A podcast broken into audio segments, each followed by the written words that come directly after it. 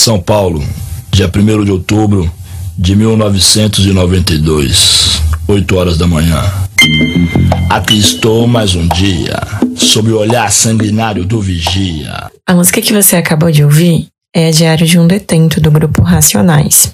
A música está na lista das maiores músicas brasileiras de todos os tempos, feita pela Rolling Stone Brasil. Traficantes homicidas, estelionatários Uma maioria de moleque primário Era a brecha que o sistema queria Aviso IML, chegou o grande dia o grande dia foi 2 de outubro de 1992. Tudo começou com uma briga entre dois homens. Massacre de Carandiru, 30 anos, 111 mortes, zero condenados em 2 de outubro de 1992, na Casa de Detenção de São Paulo, policiais praticaram a maior chacina registrada em penitenciárias na história do Brasil. Os agentes do Estado fizeram 111 vítimas, cujas vidas estavam sob responsabilidade do Estado. É o que consta na nossa Constituição. Segundo a nossa Carta Magna, Artigo 5 da Constituição Federal de 1988, inciso 49. É assegurado aos presos o respeito à integridade física e moral. O massacre do Carandiru, como ficou conhecida a matança promovida pela polícia, completou 30 anos e segue ocupando um espaço de destaque na lista de maiores violações aos direitos no Brasil. O episódio ganhou repercussão internacional, virou filme, livro, música todos premiados. Um dia antes do primeiro turno para a eleição da Prefeitura de São Paulo, o secretário de Segurança da cidade recebeu uma ligação. Havia começado uma rebelião no Carandiru. Era ano de impeachment do ex-presidente Collor. O governador era Luiz Antônio Fleury Filho. A prefeitura estava com Luiz Erundina. As tensões estavam a mil. Aquilo tinha que ser contido. Fundada em 1920, a Casa de Detenção de São Paulo, popularmente conhecida como Carandiru, no seu auge chegou a abrigar 9 mil detentos em seus pavilhões. O Carandiru, nos seus anos iniciais, foi símbolo de esperança na ressocialização e era considerado um presídio modelo, mas em 1940 surgiram os primeiros sinais de superlotação devido às políticas de encarceramento em massa. O Dr. Drauzio Varela foi voluntário na Casa de Detenção de São Paulo durante 10 anos. Ele conhece bem o lugar. A cadeira colado no metrô. Ficava assim uns 3 quilômetros do centro de São Paulo.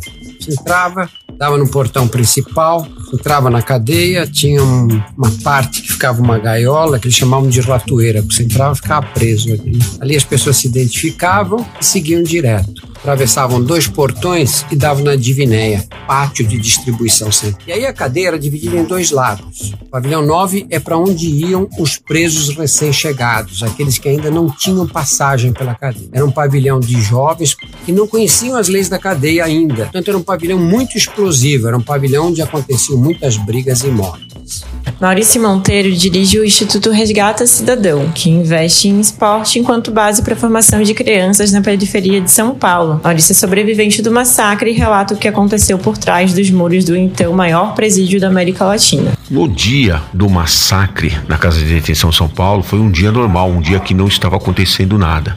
Mas houve uma confusão entre dois presos, brigaram por conta de, de droga, tá? Aí os funcionários vieram, tiraram esses dois presos do pavilhão e levaram um para o pavilhão 4, que era o pavilhão da enfermaria, e outro para o pavilhão 6, que era o pavilhão de castigo. E tudo continuava normal, porém os funcionários voltaram e quiseram trancar todos os presos. E isso era na parte da tarde, faltavam horas ainda para que a tranca vinha, viria, né? Porém, os funcionários eles achou que deveriam trancar os presos. Os presos falaram: não, nós não vamos entrar. Já era, porque não está no horário. E nisso houve uma discussão entre um funcionário e um preso.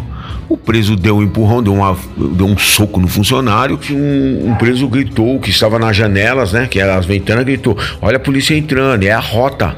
E foi quando todo mundo foi olhar na janela né, da galeria e viu os caras vindo todos agachados pelo pavilhão 8. Aí eles pegaram e já foram entrando e atirando. Não teve negociação, não teve conversa, não teve nada.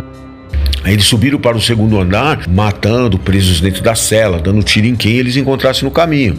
Eles foram abrindo e dando tiro. Em outra cela eles expunham a metralhadora por dentro de uma abertura que era por onde passava a alimentação, que era o guichê, se chamava de guichê, e dava tiro a esmo. E se sobrevivesse um, eles punham para fora, o resto ficava morto. E isso foi no segundo, no terceiro, no quarto e no quinto andar. Então muitos presos eles foram assassinados friamente. Eles vieram fazendo corredores polonês, o qual o preso tinha que entrar em fila, passar por, por esse corredor polonês para ser acondicionado no pátio interno lá embaixo. E nisso houve muitas mortes, né? Inclusive teve um preso que ele estava na minha frente, o cachorro arrancou os órgãos genitais dele, e ele caiu, né, agonizando. Os policiais vieram com faca e deram facada no pescoço dele, tiraram ele da fila. Os detentos foram fuzilados dentro das celas por armas de calibres que abriram furos de mais de 15 diâmetros nos corpos. Ainda assim, a polícia alegou legítima defesa, mas os dados apontam que a polícia entrou com a finalidade de matar, não se dá para falar em confronto quando os números apontam 111 detentos executados e nenhum policial morto. Foram 515 tiros, sendo 126 na cabeça e 116 no tórax. A perícia não apurou nenhum tiro disparado em direção aos policiais. A maioria dos encarcerados no pavilhão 9 tinham de 18 a 25 anos. De 111 mortos, 84 não tinham sido julgados. A justiça brasileira levou 17 anos para citar os 116 policiais envolvidos. Somente em 2010 ficou definido que eles iriam ser julgados pelo júri popular.